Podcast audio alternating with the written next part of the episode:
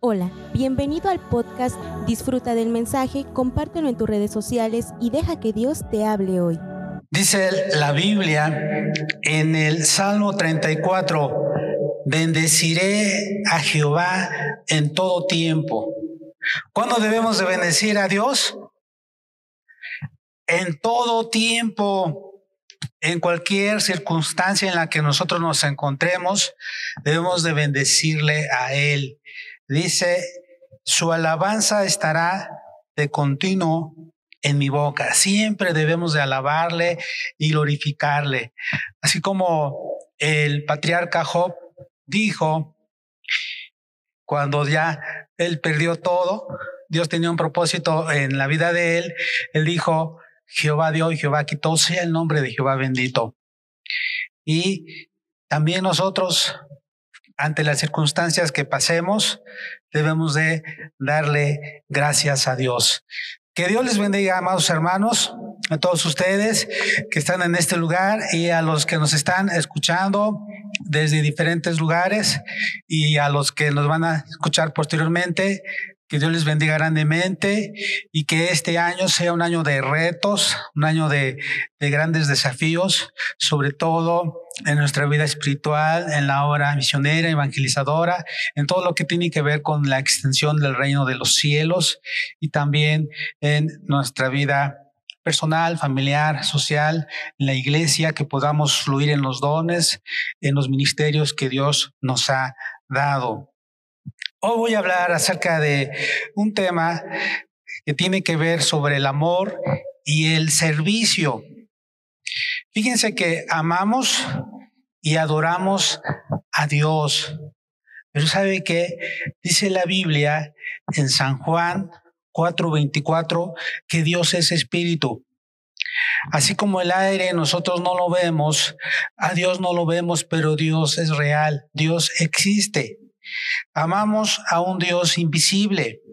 Él nos ha prohibido en su palabra, en Éxodo 20, nos ha prohibido hacer una imagen de sí mismo, una imagen o cosas que se asemeje a Él, ya sea en el cielo, en la tierra o debajo de la tierra. No debemos de tener nada. Él ha puesto su imagen en la humanidad. Si queremos verlo y servirle, debemos ver y servir a nuestro prójimo.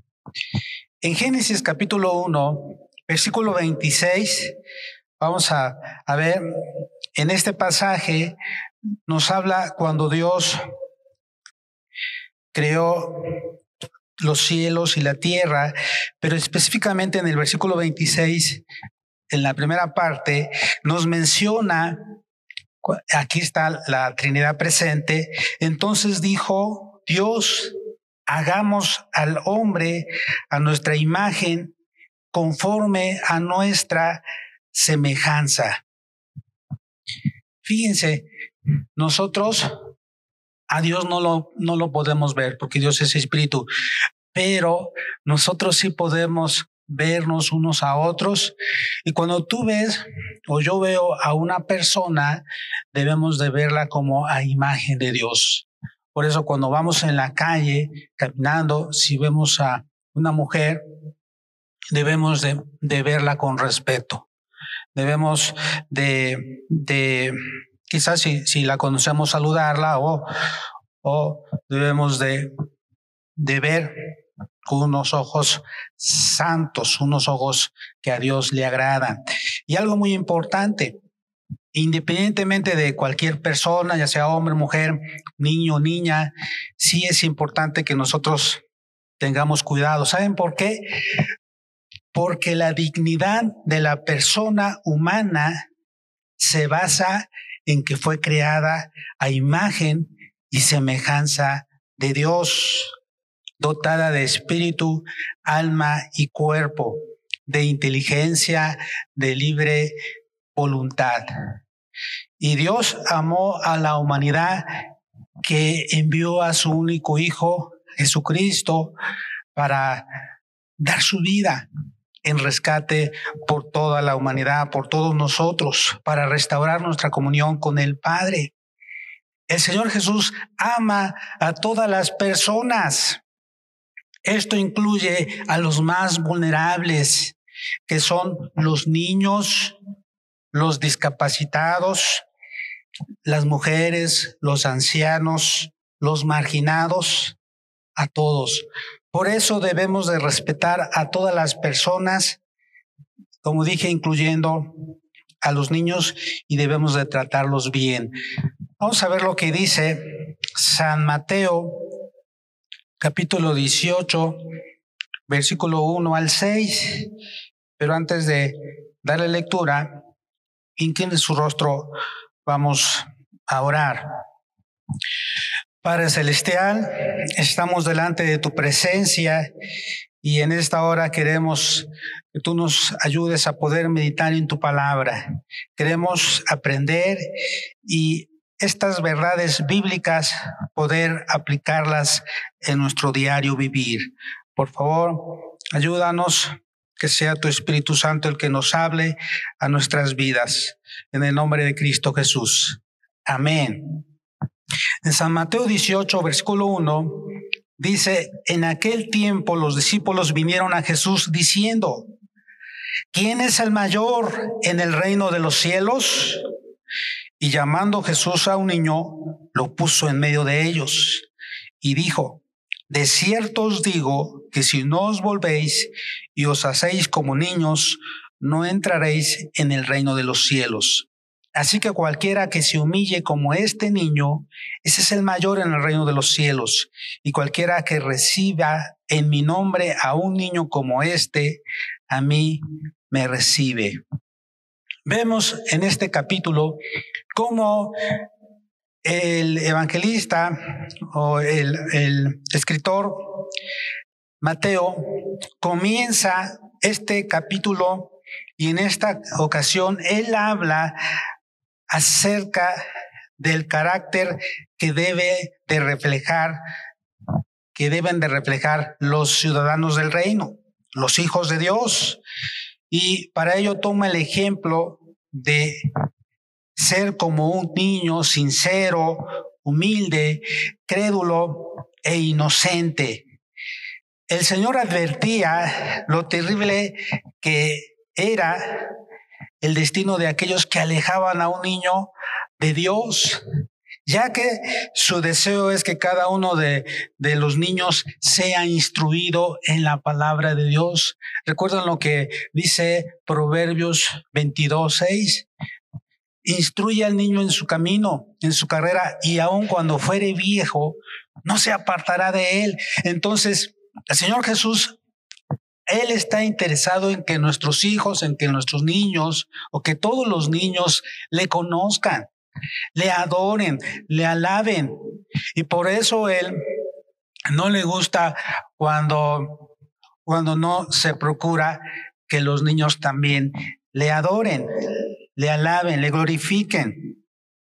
Entonces el Señor advertía lo terrible que será el destino de aquellos que alejen a los niños de Dios, ya que su deseo es que cada uno de nosotros los instruya en el camino correcto para que aprendan a temer a Dios y a obedecerle con el fin de que al crecer se conviertan en hombres y mujeres de bien, que le sirvan, que le amen. Anteriormente yo escuchaba una frase que decía, los niños son el futuro de la iglesia, pero esa frase ya se corrigió. Los niños son el presente también de la iglesia. Y Dios quiere que nosotros reconozcamos el trabajo de los niños y que los, los ayudemos a amar más a Dios, a conocer más a Dios y también a que ellos sigan creciendo en, en el conocimiento de Dios. Pero también recordemos el pasaje de San Mateo 19, 14, cuando Dios, cuando Jesucristo menciona ahí una situación que se está presentando. Dice, 13 y 14. Entonces le fueron presentados unos niños para que pusiese las manos sobre ellos y orase. Y los discípulos los, los les reprendieron. ¿Qué significa? Ellos no querían, dicen, dejen al maestro, está cansado. Ellos pensaban que los niños no eran importantes para Jesús. Pero Jesús al verlo, al ver esa situación, dijo, dejad a los niños venir a mí y no se lo impidáis, porque de los tales es el reino de los cielos y habiendo puesto sobre ellos las manos, se fue de allí. En otro pasaje dice que Jesús se indignó, se molestó y dijo, no, no puede ser. Jesús exhorta a sus discípulos a que no les impidan a los niños ir a Él, porque ciertamente los niños necesitan de Dios tanto como los adultos lo necesitamos.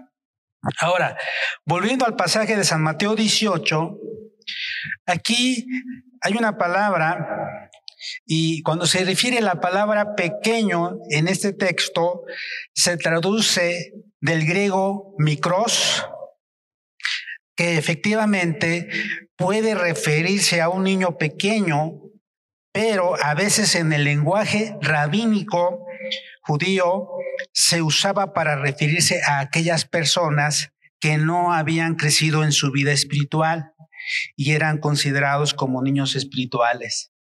Entonces, la Biblia también nos enseña el pecado que se comete al provocar que un creyente débil en la fe tropiece por un mal testimonio de nosotros.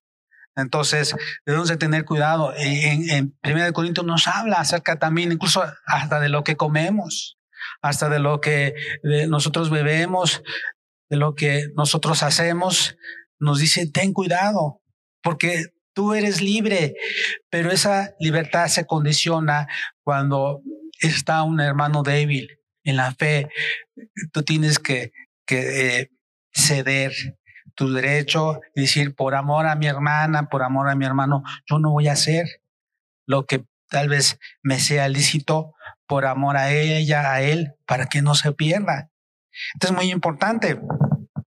Dijo Jesús en, este pasaje de San Mateo 18, dice versículo 5, y cualquiera que recibe en mi nombre a un niño como este, a mí me recibe. La pregunta es, o, podemos preguntarnos, ¿cómo estoy tratando a los pequeños? ¿Cómo estoy tratando a los niños?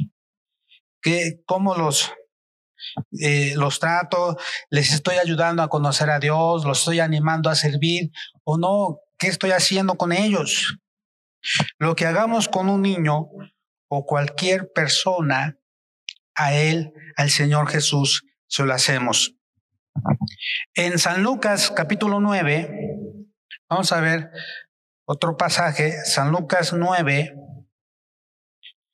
versículo 46 al 50. Dice así.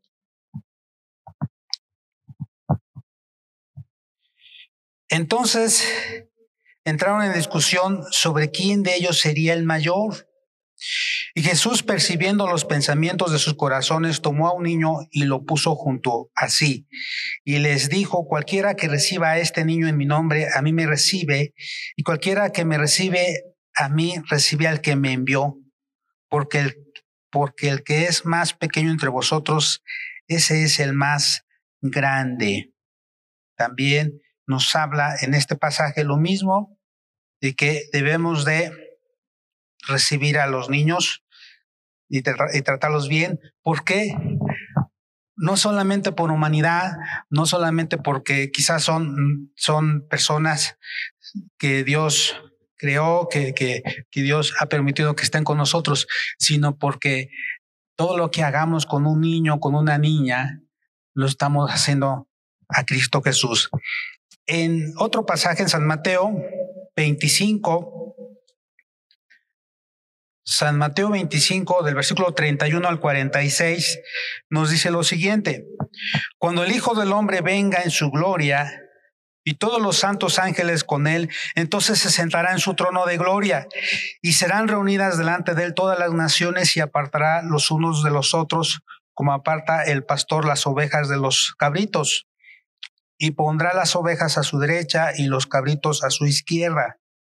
Entonces el rey dirá a los de su derecha, venid, benditos de mi Padre, heredad el reino preparado para vosotros desde la fundación del mundo, del mundo, porque tuve hambre y me disteis de comer, tuve sed y me disteis de beber, fui forastero y me recogisteis, estuve desnudo y me cubristeis, enfermo y me visitasteis en la cárcel y vinisteis a mí. Entonces los justos le responderán diciendo, Señor, ¿cuándo te vimos hambriento y te sustentamos, o sediento y te dimos de beber? ¿Y cuándo te vimos forastero y te recogimos, o desnudo y te cubrimos? ¿O cuándo te vimos enfermo o en la cárcel y vinimos a ti? Respondiendo el Señor les dirá, de cierto os digo que en cuanto lo hicisteis a uno de estos mis hermanos más pequeños, a mí lo hicisteis. Entonces dirá también a los de la izquierda, Apartados de mí, malditos al fuego eterno preparado para el diablo y sus ángeles, porque tuve hambre y no me disteis de comer, tuve sed y no me disteis de beber, fui forastero, no me recogisteis, estuve desnudo y no me cubristeis, enfermo y en la cárcel y no me visitasteis. Entonces también ellos le responderán diciendo, Señor, ¿cuándo te vimos hambriento, sediento, forastero, desnudo, enfermo o en la cárcel y no te servimos? Entonces le responderá diciendo, de cierto os digo que en cuanto no lo hicisteis a uno de estos más pequeños, tampoco a mí lo hicisteis. Irán estos al castigo eterno y los justos a la vida eterna. ¿Qué significa todo lo que hicieron con uno de estos pequeños que son mis hermanos? ¿Lo hicieron conmigo? ¿Sabe qué? Esto significa, esto quiere decir que soy responsable de todo lo que enseñe, de todo lo que haga, diga y trate a las personas que me rodean, ya sea padres, hijos, cónyuge, compañeros de trabajo, trabajadores, patrones, miembros de, una asociación, jefes, etcétera. Yo soy responsable. Esto nos indica que seremos juzgados por Dios por cómo hayamos tratado a nuestro prójimo, especialmente a los más vulnerables y necesitados. Cuando una persona cree en Dios, mirará con amor y respeto a quien lo represente y quizás se esfuerce por atender a esa persona dentro de sus posibilidades. Dice la Biblia en Primera de Juan, capítulo 3, versículo 18. Hijitos míos, no amemos de palabra ni de lengua, sino de hecho y en verdad. Vamos a ver lo que dice el, el capítulo 4, versículo 8. El que no ama no ha conocido a Dios porque Dios es amor. Versículo 20. Si alguno dice, yo amo a Dios y aborrece a su hermano, es mentiroso. Pues el que no ama a su hermano a quien ha visto, ¿cómo puede amar a Dios a quien no ha visto? Entonces, Muchas veces la persona dice, yo te amo, Jesús, yo te amo. Y Jesús dice, pero no amas a tu hermano, no amas a tu hermana, no la estás tratando bien. Estás haciendo cosas que no debes. Entonces, eh, no te engañes. Una manera de demostrar que me amas a mí, que no me ves, es amando a las personas que te rodean. Versículo 21. Y nosotros tenemos este mandamiento de Él el que ama a Dios, ame también a su hermano. Y nosotros decimos que amamos a Dios, vamos a amar a nuestro prójimo también. Debemos ver y servir a los más pequeños, porque en esto podemos saber mejor que nuestro servicio se presta a Dios por amor a Él y para su gloria. Bueno, después de esta introducción, el tema de hoy es amando y sirviendo de verdad. Amando y sirviendo de verdad. En los pasajes que hemos estado viendo, eh, Dios nos está hablando, amados hermanos, que todo lo que nosotros hagamos Debemos de tener cuidado en todo lo que hagamos, en todo lo que digamos, en todo de la manera en cómo tratemos a las personas, porque lo hacemos para Dios. A veces nada más vemos a un niño y a veces lo menospreciamos, pero ese niño es, está hecho a la imagen de Dios y como lo tratemos a él, un día vamos a dar cuenta delante de Dios, porque Dios ama a los niños. A veces vemos a una persona discapacitada y a lo mejor a veces no quisiéramos que estuviera, pero en la manera en cómo tratemos a esa persona discapacitada, le lo estamos haciendo a, a Jesús, a Él. Por eso en un pasaje de la Biblia dice, cuando veas a un ciego, nunca le pongas algún obstáculo para que se caiga, porque yo voy a ver eso y no y no me va a agradar y tú vas a afrontar las consecuencias. Entonces, ¿cómo tratamos a los ancianos? A veces, no, ya mejor que ni estuvieran. Hay gente que hasta se expresa mal y dice, ya está robando oxígeno. Hermanos, no. Esa mujer, ese hombre está hecho a la imagen de Dios. Debemos de tratarla bien, porque como tratemos a esa persona, estamos tratando a Jesucristo. De igual manera, a las personas más vulnerables, a las mujeres. A veces hay mujeres solteras, mujeres que no, no, no tienen, a veces son viudas. ¿Cómo debemos de tratarlas? Con respeto, con amabilidad, porque ella está hecha a la imagen de Dios. De igual manera a los pobres. Debemos de tratarlos bien porque Dios dice en su palabra, que el que ayuda a los pobres, a Jehová le presta y Dios le va a recompensar. A veces pensamos, no, yo no necesito de esa persona. Y no es así. Fíjense, hace muchos años, cuando yo viajaba a Rodríguez Clara, a la ciudad de Rodríguez Clara, eh, estoy hablando de aproximadamente hace 20 años, entonces eh, yo de la escuela dando clases en las universidades en Oaxaca, eh, pues me iba yo en el Cuenca, en el autobús, y en ocasiones no tenía sueño y me iba platicando con los conductores, con los operadores. Una ocasión uno de ellos me, estaba contando esta historia. Dice que eh, en diciembre a veces hay mucho deslave, hay por la Sierra Juárez, por Stlán, y pues a veces se caen los árboles y antes de eso, él mencionaba que un compañero, bueno, sí, un compañero de él, eh, de Valle Nacional hacia Oaxaca, hay un lugar, a veces no son paradas oficiales o, paradas en donde deben de, de, pararse los autobuses, pero a veces por, por misericordia, por amabilidad, a veces lo hacen. Dice que una ancianita de más de 80 años, se subía en Valle Nacional y después de una hora de camino, ella se bajaba ahí en la sierra para, pues para hacer sus, sus memelitas, sus tortillas, porque iba a Valle Nacional a moler, ahí a, moler su nistamal. Y entonces dice que cuando ella se abordó el autobús, eh, eran las 7 de la mañana en Valle Nacional y tenía, y llegando a las 8, le dice al conductor, ¿sabe qué? Voy a bajar. El conductor le dijo, aquí no es parada. Y, ella dijo, es que aquí siempre me, me, bajan todos. No, hasta Islán de Juárez. Y entonces eh, llegó a las 12 del día hasta Islán de Juárez. Se tuvo que esperar hasta que eh, pasara el de las 5 de la tarde para que llegara a su casa. Llegó a las nueve de la noche y su esposo, bien ancianito, también le dijo, ¿qué te pasó? Estaba yo preocupada por ti. Le dice, es que el conductor no me quiso bajar, me llevó a esta Islán y tuve que esperar hasta de las cinco de la tarde y apenas llegó. Y dice, bueno, no te preocupes, lo importante es que estás bien. Eh, Dios sabe qué es lo que nos quiere enseñar. Y dice que después Posteriormente eh, siguieron, este, pues los pasaron algunos días y dice que eh, precisamente en diciembre eh, hubo un deslave y se cayó un árbol y se atravesó en la carretera.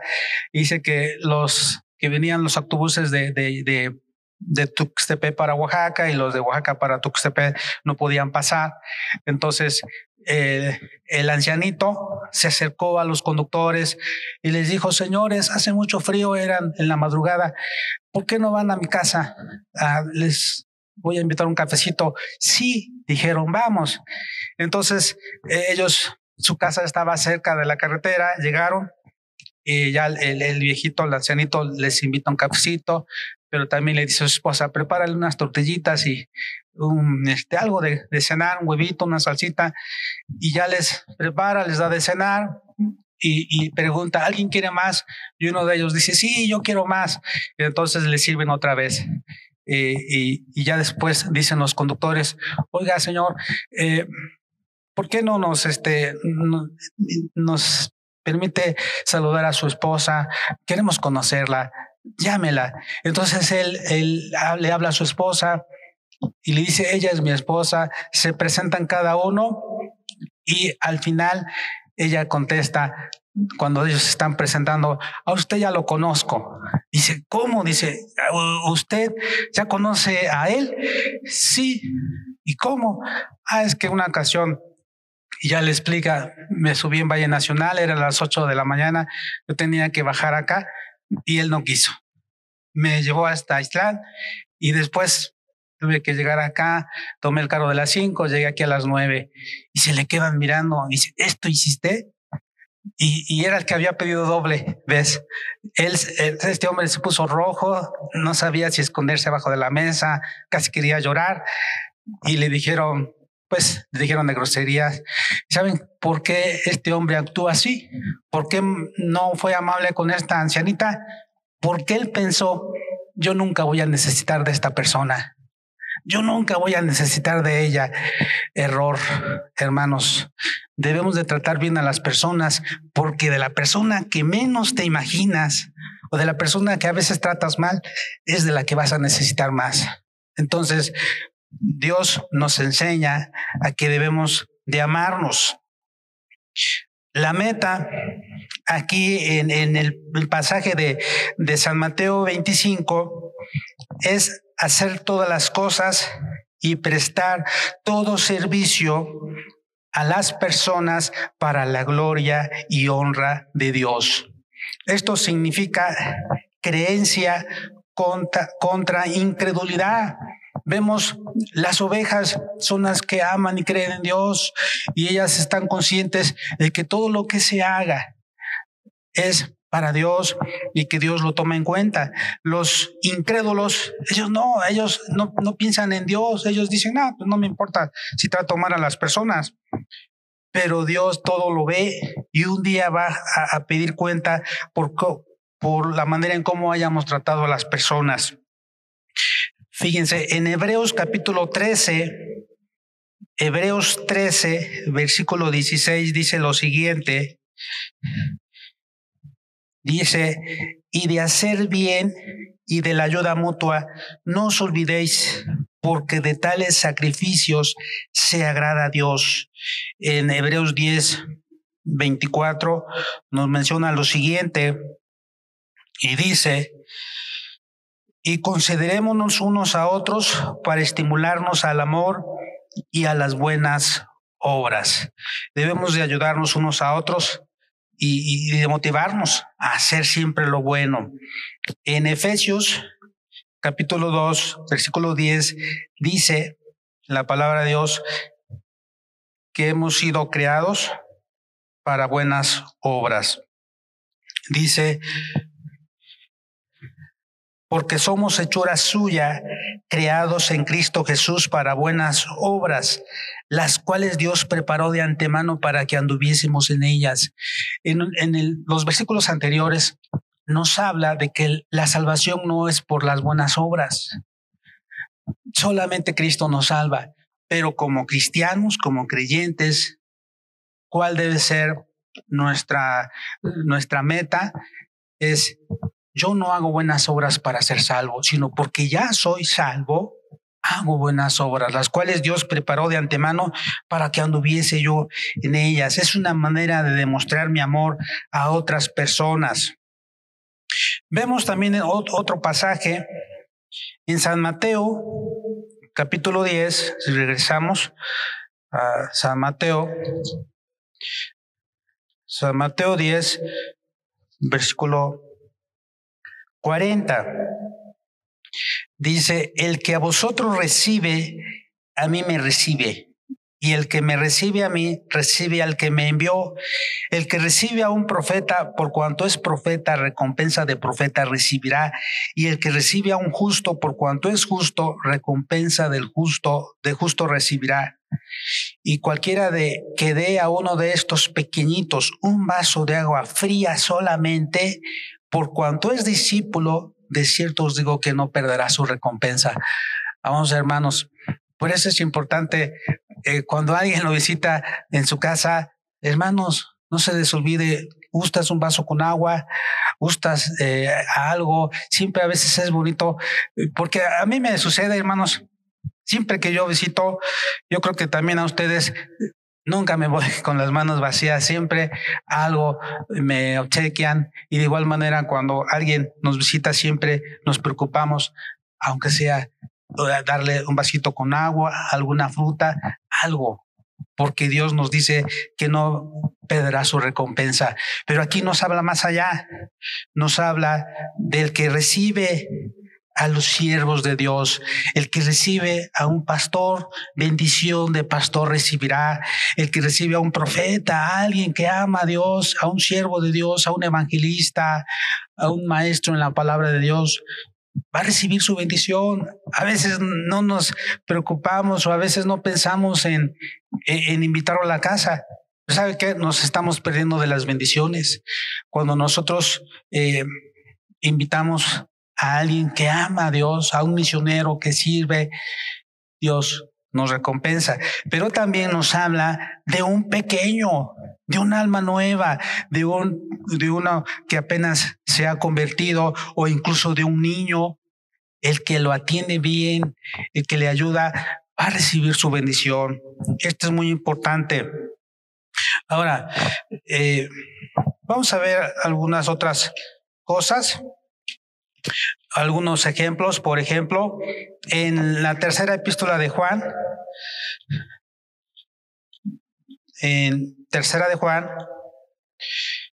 nos dice lo siguiente, dice eh, tercera de Juan, versículo 5, el, el, apóstol Juan se refiere esto a Gallo. Amado, fielmente te conduces cuando prestas algún servicio a los hermanos, especialmente a los desconocidos, hermanos. Acá nos habla que no nada más a los hermanos de la iglesia, también a los desconocidos, sí, pero también que, que, aman a Dios, sí, especialmente a los desconocidos, los cuales han dado ante la iglesia testimonio de tu amor. También cuando hay visitas, Dios dice que debemos de, de, de, ser hospedadores también. No se nos olvide de, hospedar. Dice, los cuales han dado ante la iglesia testimonio de tu amor y harás bien en encaminarlos como es digno de, de su servicio a Dios para que continúen su viaje, porque ellos salieron por amor del nombre de Él sin aceptar nada de los gentiles. Nosotros pues debemos acoger a tales personas para que cooperemos con la verdad. También nosotros debemos de ayudar a los que sirven a Dios. De igual manera, cuando nosotros apoyamos a la obra misionera, no a veces ni conocemos a los misioneros, pero lo que hacemos lo hacemos para la extensión del reino de los cielos. Ahora, entonces, después de lo que hemos dicho, ¿cómo debe ser nuestro amor y servicio a Dios? ¿Qué es lo que nos puede ayudar a poder mejorar, a poder hacer las cosas como Dios quiere? Bueno, vamos a ver lo que dice Colosenses capítulo 3.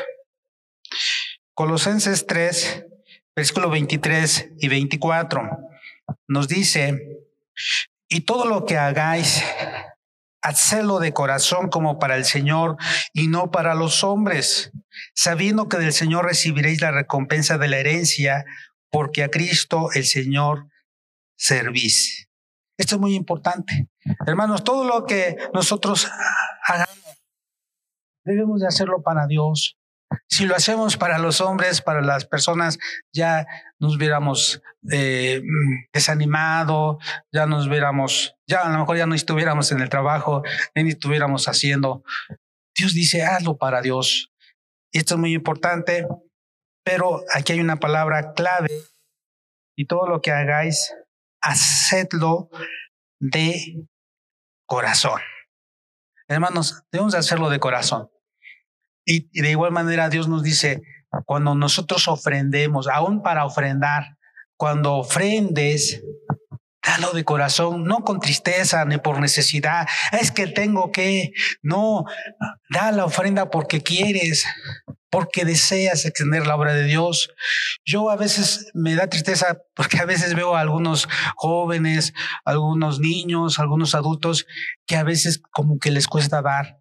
Y digo, pues eh, son de las personas que reciben la bendición y la cierran y Dios sigue derramando bendiciones, pero ya no, ya no, se, mejor se caen porque ellos cerraron.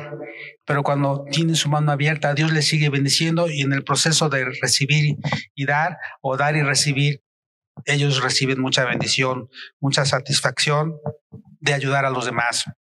Otra cosa, en el versículo 25, ahí mismo, mas el que hace injusticia recibirá la injusticia que hiciere, porque no hay acepción de personas.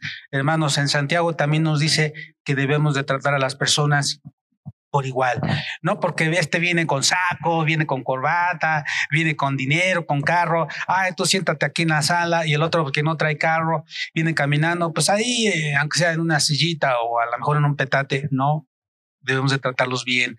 Y de igual manera, hasta para dar de comer, hasta para servir, atender a todos de igual manera. Esto nos enseña de, tratar a todos por igual. Esta es la, aquí hay una palabra clave. Debemos de tratar a todos por igual. No hay, no hacer acepción de personas. En Filipenses capítulo 3, antes de Colosenses está Filipenses. Filipenses capítulo 2, versículo 3. Dice, nada hagáis por contienda o por vanagloria, antes bien con humildad, estimando cada uno a los demás como superiores a él mismo. En otra versión, en la versión de traducción del lenguaje actual, dice, no hagan nada por orgullo o solo por pelear, al contrario, hagan todo con humildad y ven a los demás como mejores a ustedes mismos. Hay quien está pensando todo el tiempo, yo puedo hacer las cosas mejor que tú, o yo puedo cocinar mejor que tú, o yo puedo lavar mejor que tú, o yo, yo, no, hermanos, dice, no debemos de, de hacer las cosas con orgullo, con soberbia, sino debemos de hacerlo con humildad y, y, y, pensando en los demás como mejores a unos mismos o mejor a uno mismo. Eh, hay algo muy importante que yo he aprendido y, y, yo le pido perdón a Dios y le digo, Señor, yo no soy mejor que los demás. Yo no soy mejor que las personas que me rodean. Yo también tengo defectos, tengo imperfecciones, tú también estás moldeando mi vida. Y, y, eso, eso siempre me hace reconocer que, que debo de poner los pies bajo sobre la tierra y, estar siempre al nivel, Señor, tú me sigues moldeando, transformando, lo necesito. Entonces aquí hay algunas palabras que, que nos pueden ayudar, hermanos. Cuando hagamos algo, debemos de hacerlo con humildad.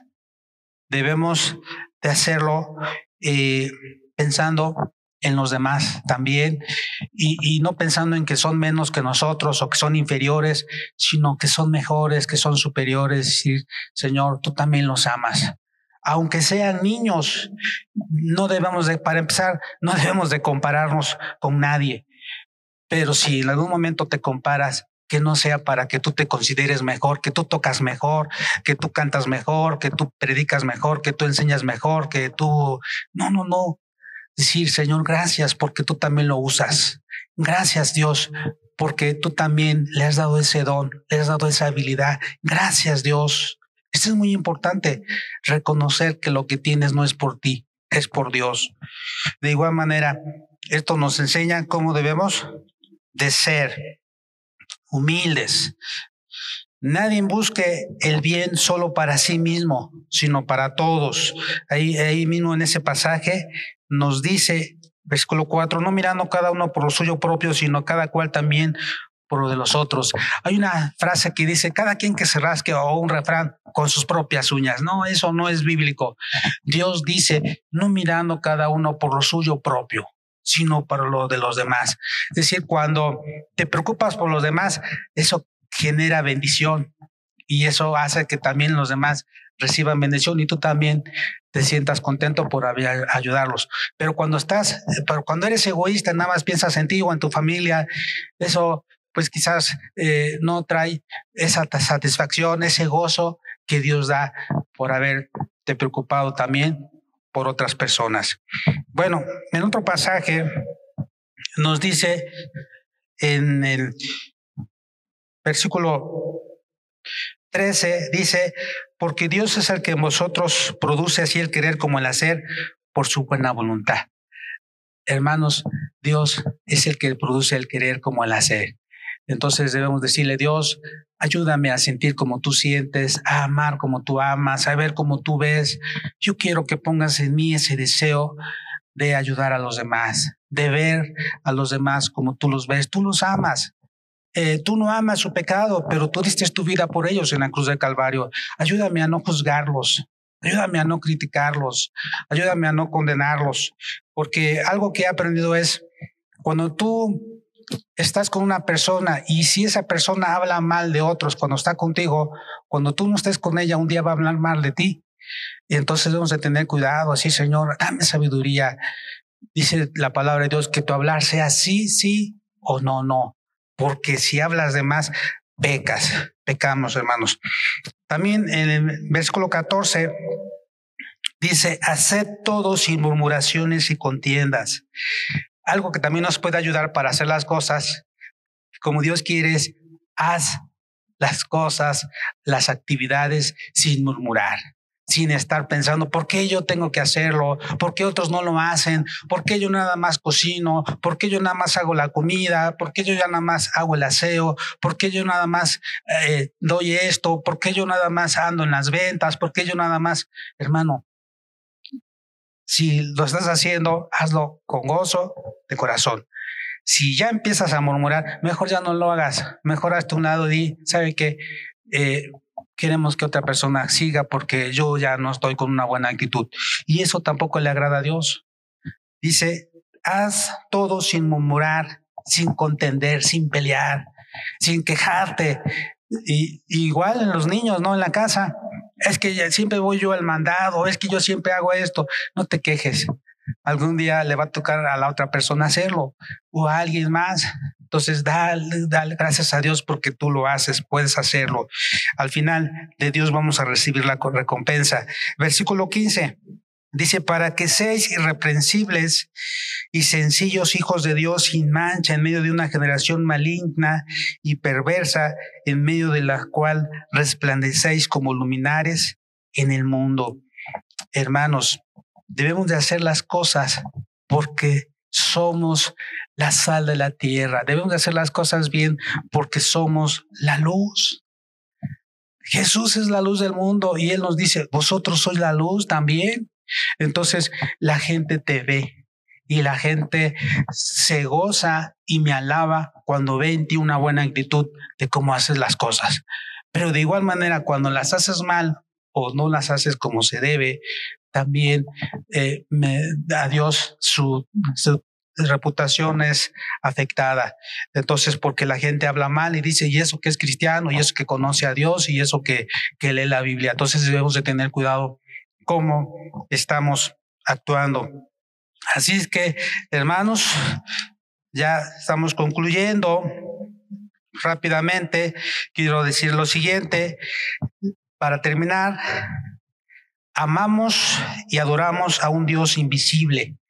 Él nos ha prohibido hacer una imagen de sí mismo, pero Él ha puesto su imagen en la humanidad. Si queremos verlo y servirle, debemos ver y servir a nuestro prójimo. Repito, La dignidad de la persona humana se basa en que fue creada la imagen y semejanza de Dios. Y como la persona que nos rodea, todos nuestros hijos, padres, ya había dicho, están hechos a la imagen de Dios y debemos de tratarlos bien. Debemos de servirles bien porque lo hacemos para Dios. Se lo hacemos a Jesús. Puestos de pie, vamos a darle gracias a Dios.